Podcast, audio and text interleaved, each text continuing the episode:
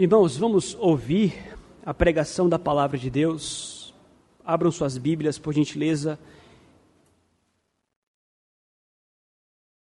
João capítulo 14. João capítulo 14. Versículos do 1 ao 11. João 14, do 1 ao 11.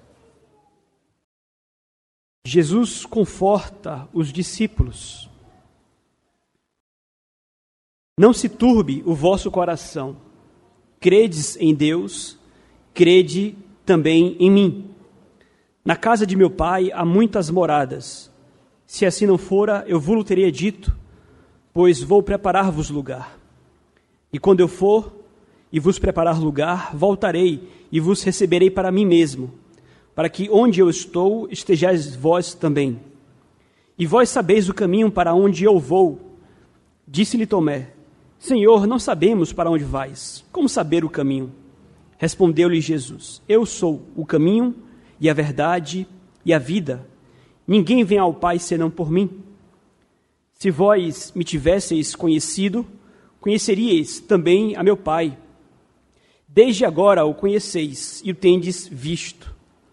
Replicou-lhe Filipe: Senhor, mostra-nos o Pai, isto, isto nos basta. Disse-lhe Jesus: Filipe, há tanto tempo estou convosco e não me, me tens conhecido? Quem vê a mim, vê o Pai. Como dizes tu, mostra-nos o Pai? Não creis que eu estou no Pai e que o Pai está em mim? As palavras que eu vos digo, não as digo por mim mesmo, mas o Pai que permanece em mim faz as suas obras. Crede, crede-me, que estou no Pai e o Pai em mim. Crede ao menos por causa das mesmas obras. Essa passagem, queridos, é uma passagem muito rica. Nós vamos trabalhá-la ao longo de algumas semanas. Hoje nós iremos nos deter especificamente no versículo 1. Portanto, leamos juntos o versículo 1. Juntos. Não se turbe o vosso coração. Credes em Deus, crede também em mim. As inquietações são condições que fazem parte desta vida. Porque somos humanos e porque vivemos neste mundo também, inquietações, perturbações, ansiedades, preocupações nos serão algo natural. Quem afirma que a ansiedade é uma doença, está faltando com a verdade. Porque todos nós enfrentamos inquietações e, e ansiedades ao decorrer da nossa vida. Evidentemente, ninguém vive num estado permanente de ansiedade.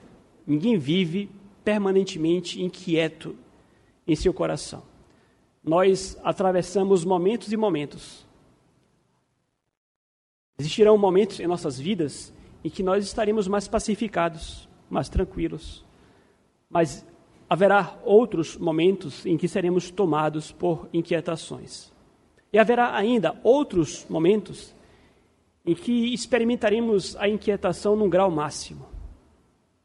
Talvez vocês possam olhar para trás e encontrar nas suas vidas momentos em que vocês foram profundamente perturbados. Momentos em que a inquietação ela parece quase que algo incontrolável. E a pergunta que eu faço é a seguinte: será que é possível, em tais momentos muito pontuais em nossas vidas, seria realmente possível nós conseguirmos controlar a inquietação do nosso coração? E a pergunta então que eu trago aqui nesta manhã é a seguinte: como manter o coração sob controle quando a inquietação parece inevitável? Antes de responder essa pergunta, eu pretendo responder outras três perguntas. Quero deixá-la, portanto, para o final. E eu quero fazê-lo à luz dessa passagem que nós acabamos de ler, porque eu creio que ela traz com precisão o tema que eu estou apresentando aqui nesta manhã. Estamos aqui a tratar, neste contexto, do momento do ministério do Senhor Jesus Cristo, em que ele iria viver a maior das angústias. Aliás, estamos aqui diante de um texto que retrata a noite das noites. É quinta-feira, a última ceia já aconteceu, Cristo está às vésperas da cruz, na sexta-feira ele será morto e sepultado, e nós sabemos o que acontece nesta última noite, na noite das noites. É a noite da traição, é a noite do Getsemane, é a noite do suor de sangue, é a noite da negação de Pedro, é a noite da sua prisão. A pior das noites que alguém poderia ter, muito mais nas expectativas de no dia seguinte suportar em si toda a ira de Deus contra o pecado. As perspectivas eram terríveis para o Senhor Jesus. Mas não apenas terríveis para o Senhor Jesus. As perspectivas também eram terríveis para os discípulos do Senhor Jesus. Nós estamos aqui, portanto, a tratar ainda da conversa de Cristo com seus discípulos no cenáculo. Nós já estamos tratando desta conversa desde o capítulo 13. É a última Páscoa, Cristo sentou-se com seus discípulos e passou as suas últimas horas falando para eles. Cristo lavou os pés dos discípulos porque quer ensiná-los acerca do amor e da importância de manterem-se unidos neste momento turbulento. Cristo ceiou com eles e ali denunciou que ele ia ser traído. Causou perplexidade entre os discípulos. Ninguém iria imaginar que um dos doze iria trair o Senhor Jesus. Ninguém imaginava isto. E não bastasse isto, Cristo disse que ele vai, e para onde ele vai, eles não podem segui-lo. Eles não entendem, eles estão confusos. Eles não aceitam, talvez, a ideia de que Cristo vai e que eles não possam acompanhar o Senhor Jesus. Pedro toma a palavra e diz: Não, Senhor, eu irei segui-lo. E se for necessário, eu vou morrer com o Senhor. E Pedro fala, e, e Cristo responde para Pedro: Nesta mesma noite, antes que o galo cante, você irá me negar três vezes. Então as perspectivas são terríveis para Cristo. Obviamente que terríveis do ponto de vista humano. Sabemos que é o plano de Deus por trás de tudo isso, maravilhoso, inclusive. Mas preocupante para os discípulos. E por isso eu creio que o tema é muito apropriado a esta passagem.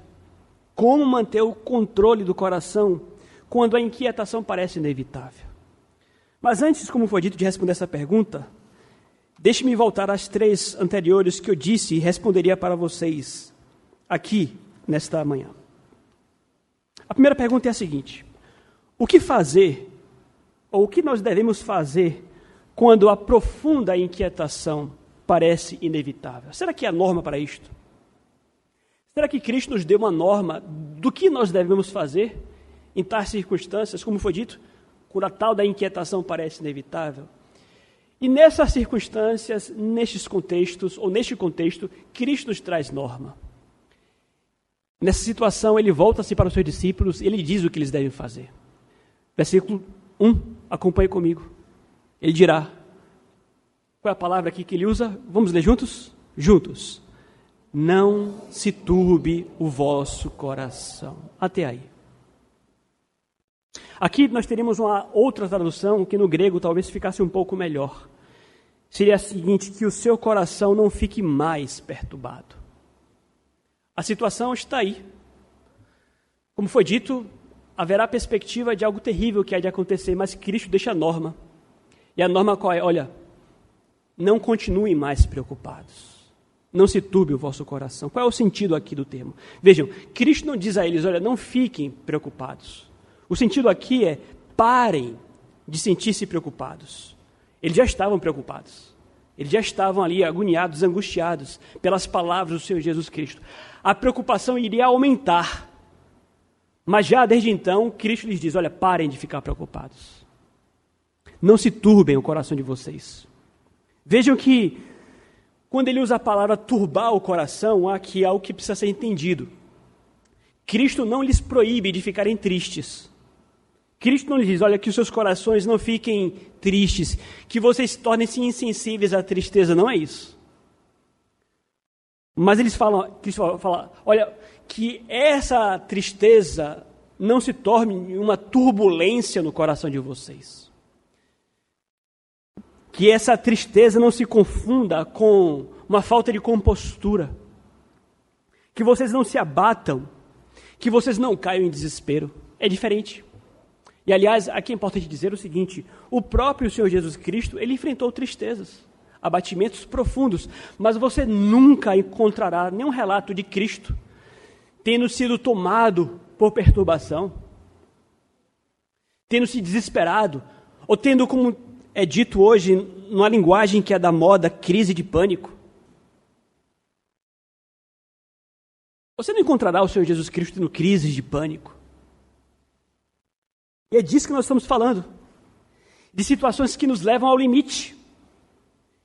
Em que é, a sensação é de que nós não iremos conseguir controlar as batidas do nosso coração, a nossa inquietação, a nossa alma, que o desespero parece ser a única vereda. Que o pânico parece que vai nos tomar, que diz, ó, não se turbe o vosso coração. Vejam, então a norma aqui implica não a ausência de tristeza, mas a norma aqui implica você manter o seu espírito sob controle, manter o seu coração sob controle. O termo coração aqui significa a sede dos nossos sentimentos e da nossa fé também. É de onde procedem os pensamentos, as que, que irão gerar, na verdade, as emoções, as atitudes e as palavras também. Então, como nós lemos aqui durante a liturgia, em tais circunstâncias, Cristo já nos deixa norma. Você vai ter que ter uma atenção muito especial com o seu coração. Nós lemos durante a liturgia o salmista dizer: Por que estás abatido a minha alma? Por que te perturbas dentro de mim? A ideia é de que tudo estará pronto e engatilhado, preparado para que a sua alma exploda. E é nessa hora que você precisa ter a cabeça fria e conversar com você mesmo e conversar com a sua alma e dizer para o seu coração: Não se turbe, meu coração. E como foi dito, como é que o coração dos discípulos se encontrava naquele momento? Havia um turbilhão de sentimentos no coração deles. Estavam tristes pelas palavras de Jesus, de que iria haver ali uma ruptura, ainda que momentânea. Eles não poderiam mais ter o seu mestre, e aliás, eles largaram tudo, depositando a confiança em Jesus para estar com ele. Imaginem vocês, que Cristo diz: Eu vou e vocês não vão mais comigo a nossa caminhada se encerra aqui. Tristeza. Estavam envergonhados, vocês vão lembrar disto.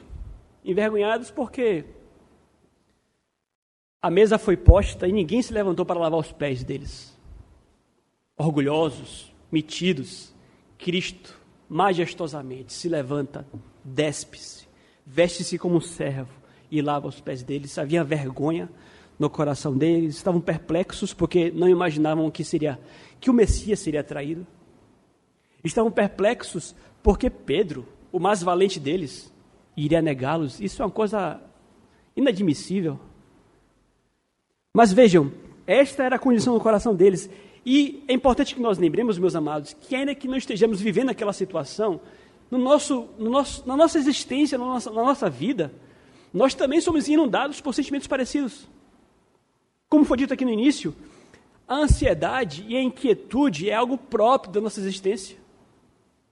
Infelizmente, nós temos hoje muitas filosofias humanas que vêm lhe dizer que se você tem ansiedade é porque você está doente e você precisa de um remédio para ficar anestesiado e nós compramos essas mentiras de que nós não iremos nos preocupar e não devemos aceitar preocupação, não faz parte da vida. Mas vejam, Cristo nos ensina o que fazer. Vejam, o que é que nós devemos fazer? Resposta à primeira pergunta. Nós devemos manter o controle do nosso coração quando a profunda inquietação parece inevitável. Então vejam, tudo pode se inquietar à sua volta e tudo irá se inquietar. A nação à sua volta vai parecer um turbilhão. A cidade, a economia vai balançar, vai estremecer. A sua família vai parecer sem chão, arruinada. Tudo vai tornar-se caótico à sua volta, bagunçado. Mas a questão é, é a seguinte: tudo pode tornar-se agitado. No entanto, ainda assim, você pode conseguir manter o seu coração sob, sob o seu controle. Então, a orientação é: cuide do coração, não se turbe o vosso coração. Nós lemos aqui também durante a liturgia sobre tudo o que se deve guardar, guarda o coração porque dele procedem as fontes da vida. Vejam, em termos práticos, o que nós estamos aprendendo aqui Palavra para quem é crente. Nós vamos falar sobre isso mais à frente. Isso aqui é para quem é crente. O cristão é aquele que consegue, pela graça de Deus, ter uma postura diferenciada quando todos estão caindo em desespero. O cristão, ele não cai em desespero. Ele tem motivos para isto. Nós vamos falar mais à frente. Eu faço alguns velórios, faço parte do ministério, e eu contemplo a diferença, por exemplo, que há entre um velório de uma família cristã para um velório de uma família que não tem Deus.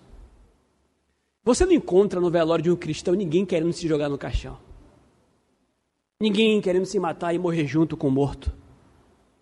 Não é assim que o crente age. O crente ele não se deixa tomar pelo desespero, ele tem motivos para isso, vamos falar sobre isso mais à frente. É por essa razão que nós não concebemos a ideia de, do crente se matando. O crente se matando dá evidências de que talvez, esta é a minha opinião, de que talvez nunca tenha vivido a fé verdadeira. É óbvio que o crente ele vai encontrar situações em que ele vai desejar a morte, é natural. Paulo desejou a morte. Quando ele fala aos coríntios, ele fala que durante uma das suas viagens ele desejou de fato a morte. Tamanho é o sofrimento que ele suportou. Mas uma coisa é você desejar a morte. Como quem aspira à glória. Saber que estar com Cristo é infinitamente melhor. Outra coisa é você se matar. Não há espaço para desespero na vida cristã. Você não encontra isso no exemplo de Cristo. Mas há, algumas, há duas lições parentéticas aqui nessa passagem, ainda durante a primeira pergunta, que nos falam muito ao coração também. Obviamente, o que fica muito evidente por trás de tudo isso aqui nesse episódio é o amor do Senhor Jesus. Vejam comigo que, como foi dito, é a noite das noites, a pior noite que este mundo poderia experimentar, a pior noite que este mundo já viu. A noite do Getsemane, da traição, do suor em sangue, da prisão. Cristo está às vésperas de suportar o inferno pregado naquela cruz, a ira de Deus. Mas qual é a sua preocupação? Consolar e confortar os seus discípulos. Em vez de receber o apoio dos discípulos, é Cristo quem está dando apoio aos seus discípulos. D.A. Carson dirá que Jesus é quem está se dirigindo para a agonia da cruz. E nesta noite das noites, neste momento crucial de todos os tempos, em vez de dele ser consolado, é ele quem está consolando. Isso aqui fala um pouco, meus amados, acerca do amor de Cristo pelos seus discípulos. Isso aqui fala e diz respeito ao amor do seu Senhor Jesus por você. O Senhor Jesus a quem você decidiu seguir e tê-lo como mestre, e você que é discípulo de Cristo, saiba, você é amado pelo seu Senhor. Você é muito amado pelo seu Senhor. O amor de Cristo pelos seus é um amor intenso, é um amor abnegado. Cristo deu a sua vida por você. E ele tem todo o interesse em consolá-lo também, instruí-lo, porque, vejam, não se confundem, é uma ocasião de consolo, mas há um imperativo. Há quem pense que consolar não envolve imperativos. Há quem pense que consolar é apenas passar, colocar panos quentes. Mas veja, o consolo aqui envolve o imperativo. Cristo consola dizendo o que eles devem fazer. Não se turbem o vosso coração. E é assim que ele faz conosco. Ele te ama.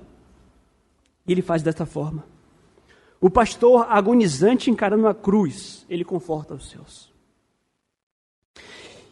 Isso aqui nos lembra, inclusive, o início do capítulo 13. Volte comigo, capítulo 13, versículo 1. Nós já tratamos essa passagem, mas os próximos capítulos falam disto. Versículo 1 do capítulo 13. Ora, antes da festa da Páscoa, sabendo Jesus que era chegada a sua hora de passar deste mundo para o Pai, tendo amado os que estavam no mundo, amou-os até ao fim. É bom, é importante que nós meditemos sempre no amor de Cristo pelos seus, porque frequentemente Satanás, ele pousa no seu ombro para tentar te convencer de que Cristo, de que Deus não é bom.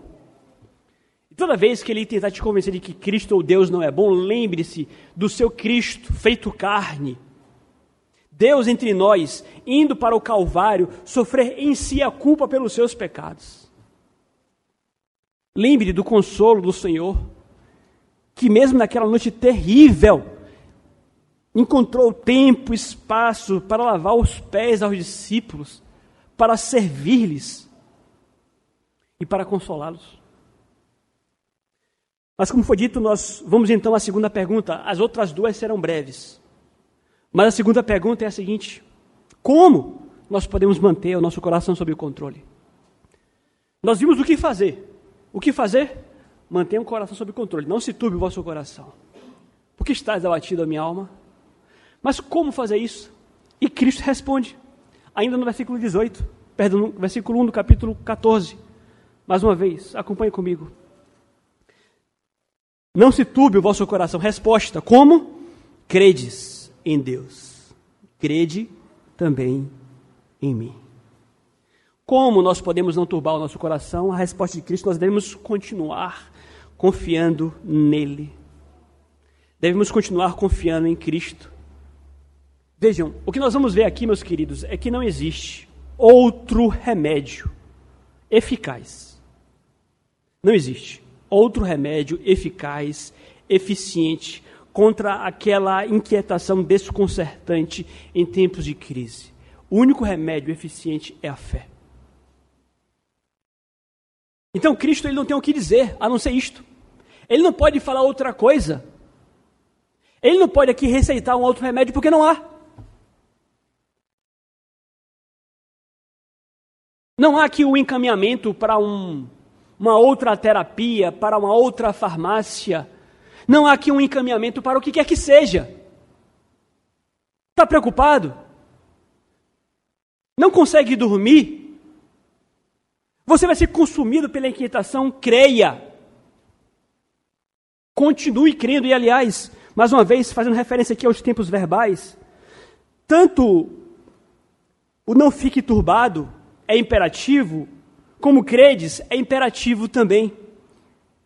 E aqui, no caso, é um imperativo no presente contínuo. Ou seja, obviamente falando aqui na linguagem no termo grego, mas a, a ideia é de continuidade. Não continue mais a se perturbar. Continue crendo. Veja, pode parecer uma resposta muitíssimo simplista. Ah, pastor, é isso. Quer dizer que o remédio é este? Continuar crendo? É isso que o Senhor vai me dizer? Foi isso que Cristo disse. É simples. Não há uma resposta elaborada. Não é uma receita assim mirabolante. O remédio é fé. E somente a fé, nós vamos falar sobre ela um pouco depois, somente esta fé vai pacificar o seu coração, não tem para onde correr. Então Jesus está lhe dizendo: continuem a crer. Continuem a crer. E é interessante porque aqui ele fala: continue, credes, credes em Deus e também em mim. O judeu, ele estava acostumado com a orientação creia em Deus. Aliás, o próprio Deus, durante todo o Antigo Testamento, ensinou aos judeus que em tais circunstâncias continuassem a crer nele. Mas quando Cristo acrescenta credes em Deus e credes também em mim, ele está dando evidência da sua divindade. O pai é tão digno de confiança quanto o filho. E é como se ele dissesse: Olha, vocês vão me ver pregado naquela cruz, eu vou ser sepultado. Quando eu for sepultado, vocês vão pensar que tudo acabou.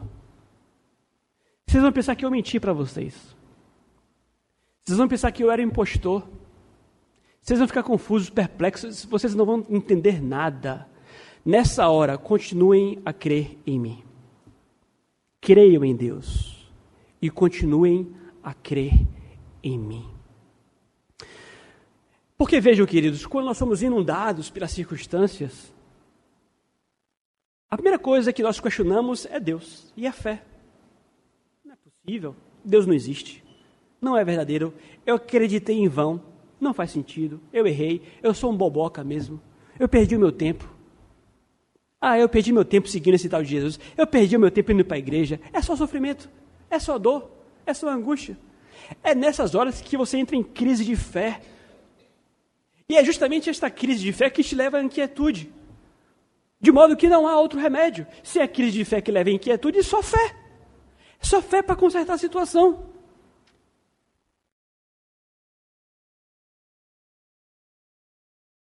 Então ele diz: crede credes em Deus e em mim também.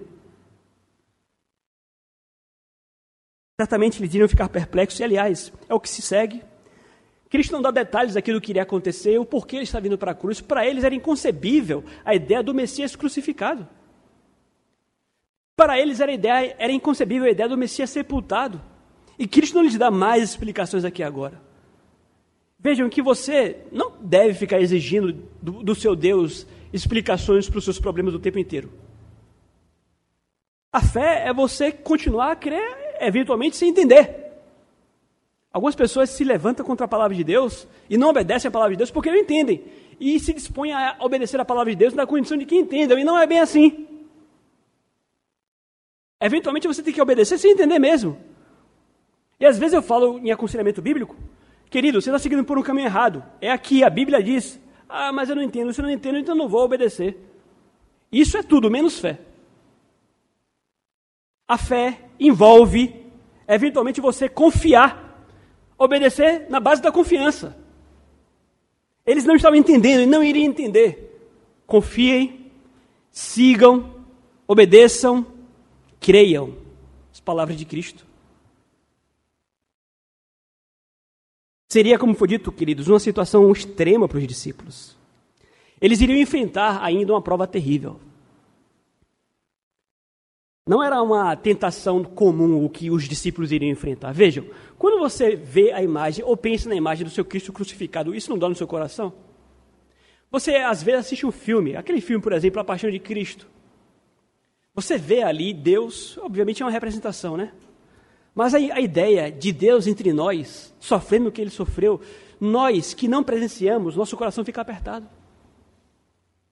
Só de imaginar a crucificação do seu Senhor, seu, isso já aperta o seu coração. Você não presenciou, o coração dói.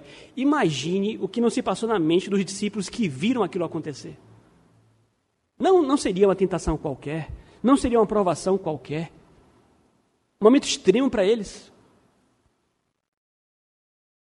Não sem razão, eles seriam abalados, perplexos, confusos.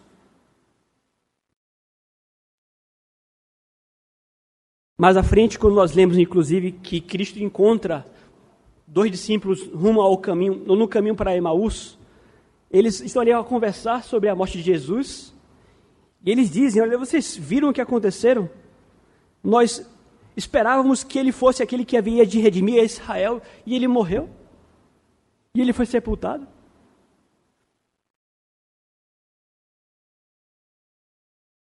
Mas Cristo ensina aqui como eles poderiam manter o coração sob controle naquelas circunstâncias, confiança, uma fé inabalável, uma fé persistente. Continuem confiando, continuem confiando, continuem confiando. Então é importante que se diga isto. Você, que é homem, que é mulher, você não está imune às terríveis provações desta vida. Não me refiro aqui ao ônibus atrasado que você perdeu. Não me refiro aqui a questões que causam ansiedade, mas em menor proporção. Me refiro aqui àquele dia, a noite das noites. Todos nós enfrentamos isto. Em nossa vida, nós também temos a nossa noite das noites, nosso dia terrível. É muito importante que nós estejamos prontos para essa realidade, para que quando isto vier a acontecer, você não sinta-se doente, como se tivesse algum problema mental em você ou algo do tipo.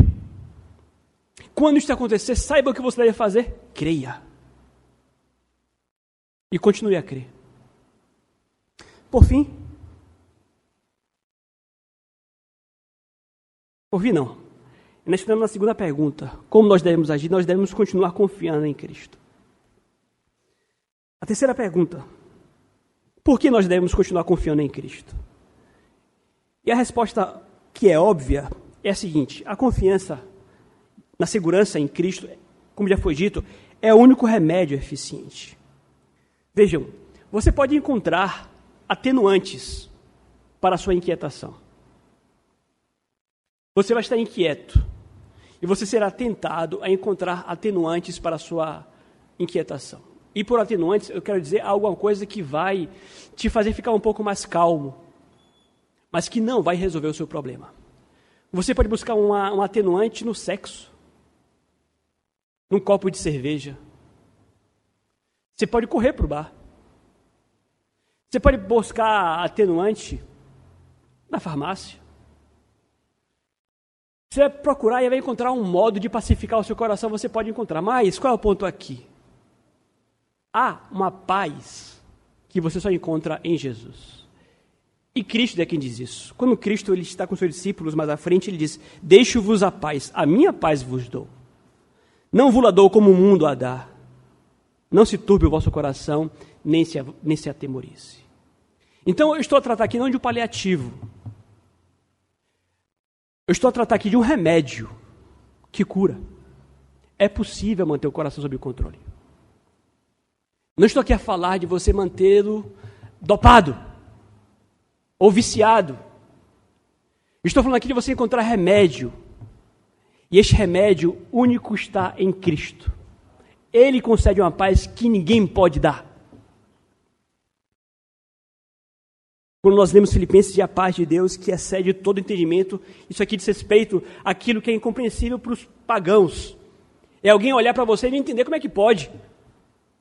Como é que pode você não cair em desespero quando o seu mundo está ruim da sua volta? É uma paz que excede o entendimento.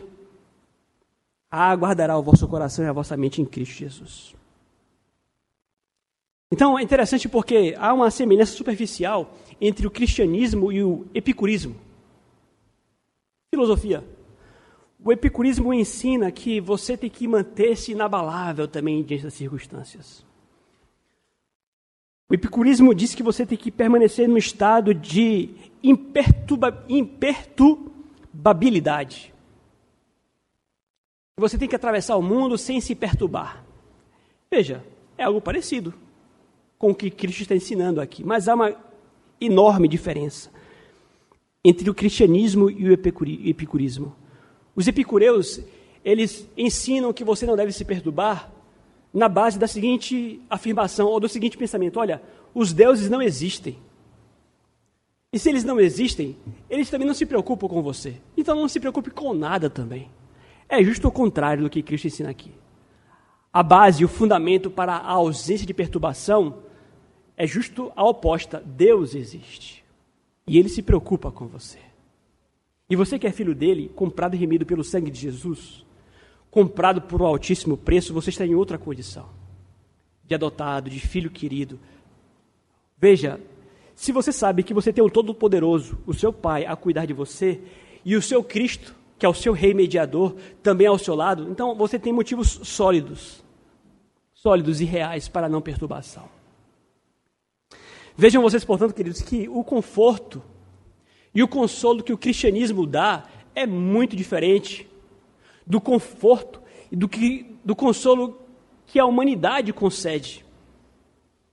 As pessoas tendem a consolar, e nós fazemos isso também de vez em quando, a consolar uns aos outros, dizendo: olha, calma, tudo vai ficar bem, tudo vai melhorar. Mas vejam, não consola. Calma, tudo vai ficar bem, tudo vai melhorar. Não consola. Porque não tem base. Ah, mas com Cristo é diferente. Há base para isso. A base é que nós temos um Cristo que nunca abandonou seus discípulos e nunca abandonará. Para que não tem Deus, para que não tem Cristo, eu só vejo espaço para desespero. Para quem não crê no Cristo, em Deus, para quem não entende que tudo está sob o controle dele e que Cristo ele continua a amar os seus, eu só vejo espaço para desespero. Mas para quem tem Cristo, nós temos base sólida para permanecermos inabaláveis. É por essa razão que ao longo da história os crentes, eles foram lançados às feras e morreram cantando, louvando ao Senhor. É por essa razão que nós vamos ver Pedro, perdão, Paulo e Silas com as suas costas laceradas, meia-noite na prisão, cantando e louvando ao Senhor que, que leva? É algo sem, sem razão, é algo fora da lógica, não é? É somente aquele que tem a sua base firmada nas promessas do Senhor. É a fé. Por essa razão, queridos, nós temos os motivos para sermos, dentre todos, os homens e as mulheres mais felizes deste mundo, mais seguros neste mundo. Então Cristo nunca os abandonou. E então nós chegamos à nossa última pergunta. Vimos o que fazer quando a inquietação parece inevitável? Controle o seu coração. Vimos como? Continue confiando em Deus e em Cristo. Vimos o porquê? Porque em Cristo nós temos base para isso, e somente o cristianismo concede base sólida para realmente não nos abalarmos. E por fim, como? Como é que nós podemos, ou como é que nós devemos continuar confiando em Cristo? Confiar em Cristo como? Isso aqui é importante dizer também. Porque há algo aí que se parece muito com fé, mas não é fé. Não basta você dizer que confia. Como nós devemos confiar em Cristo? Primeiro, devemos confiar em Cristo depositando depositando nossa confiança nele e somente nele. Vejam, eu não quero negar aqui a realidade de que Deus, em Sua graça, nos concedeu a possibilidade de termos coisas que nos ajudam também. Graça comum. Nós podemos contar com auxílio é, é da medicina, nós podemos contar com auxílio da ciência, da tecnologia. Temos coisas que nos assistem. Mas uma coisa é você contar com esses auxílios. Auxílios. Outra coisa é você depositar confiança neles. A sua confiança deve estar toda. Onde? Em Jesus. Então, quando ele fala crede em Deus e crede também em mim, ele está falando: olha, sou eu ou eu. Ou é fé ou é fé. Tenho visto tantas pessoas depositando a confiança em tudo que não presta. São crentes, mas compram tudo que o mundo vende. Compram tudo que o mundo vende. E aí acaba que não há diferença nenhuma, absolutamente nenhuma, daquele, daquele que não tem Cristo para aquele que tem Cristo. Porque o modus operandi, a, a, as reações são idênticas. O crente é aquele que vai chorar aos pés de Cristo. É chorar mesmo, chorar mesmo. E vai buscar e vai fazer como, como Paulo fez quando o espinho lhe foi posto na carne. Clamar e receber a resposta, a minha graça te basta. Então crer, confiar, confiar como? Olha, confiar para valer. Você crê nisto? Eu quero perguntar para a igreja nessa, nessa manhã, vocês creem nisto? Porque se você não crê, pode pegar esse sermão aqui, entrou por um ouvido e saiu pelo outro. Se você de fato não crê que Cristo é suficiente para as suas causas,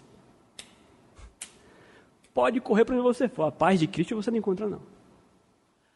Nós estamos hoje numa igreja que tem sido tão infectada pelas vãs filosofias que os crentes hoje já estão duvidando disso aqui. Ah, pastor, não é bem assim não, viu? Tem isso aqui, mas tem aquilo ali também, tem aquilo outro também, tudo mais tal. Eu espero que aqui em Cajazeiras nós tenhamos uma igreja saudável desse ponto de vista. Cristo é suficiente. Cristo é suficiente. Crer como? Confiando nele e somente nele. E segunda última, e segunda, a segunda razão, ou a segunda forma, como nós devemos confiar em Cristo, envolve, na verdade, você não apenas reconhecer nele. Eu acabei perdendo a minha página aqui, deixa eu achar. Aqui, achei. É confiar nele olhando pessoalmente para Cristo e descansando nele. Veja, não se trata aqui de uma fé que envolve apenas mero mera concordância do ponto de vista intelectual, ou também não envolve aqui uma fé que se resume às emoções. Não é uma fé de quem apenas concorda com o que foi dito aqui e se emociona. Porque há aqueles que se emocionam mas não vivem a fé. A fé a que eu me refiro aqui envolve uma relação pessoal, pessoal entre sua, entre você e Jesus. É você olhar para Cristo, buscar a Cristo pessoalmente como uma pessoa em oração, falar com Ele, ouvi-lo e depositar sua confiança nele. Você pode ser daqueles que entram na igreja, ouvem de Cristo, gostam, simpatizam com o Evangelho, Acham bacana essa palavra, ó, muito legal, pastor, a oratória, muito legal essa pregação, gostei, viu? Mas possa ser que você saia daqui e volte para a sua vida sem Cristo. Isso aqui para você foi completamente inútil. Cristo é real. Ele esteve aqui entre nós. Ele morreu. Ele transformou esse mundo. Ele ressurgiu. Ele vive. E ele não apenas vive, como ele reina. A destra de Deus. Eu falo com ele todos os dias. Você pode falar com ele todos os dias. Você pode conhecê-lo mais, buscá-lo mais, entregar. E faça, uma, faça um teste, faça uma experiência. Faça para valer, sem vergonha, sem timidez, na sua casa, no seu quarto. Não tenha a vergonha de fechar o seu quarto e dizer, oh, eu vou orar, me, me deixe em paz. Faça a experiência. E você vai constatar que, de fato, vem sobre você uma paz que excede todo entendimento. Então, que nós possamos, meus amados, resgatar a ideia, a verdade de que a confiança em Deus e em Cristo é o suficiente para situações mais terríveis que, po que possamos enfrentar nesta vida.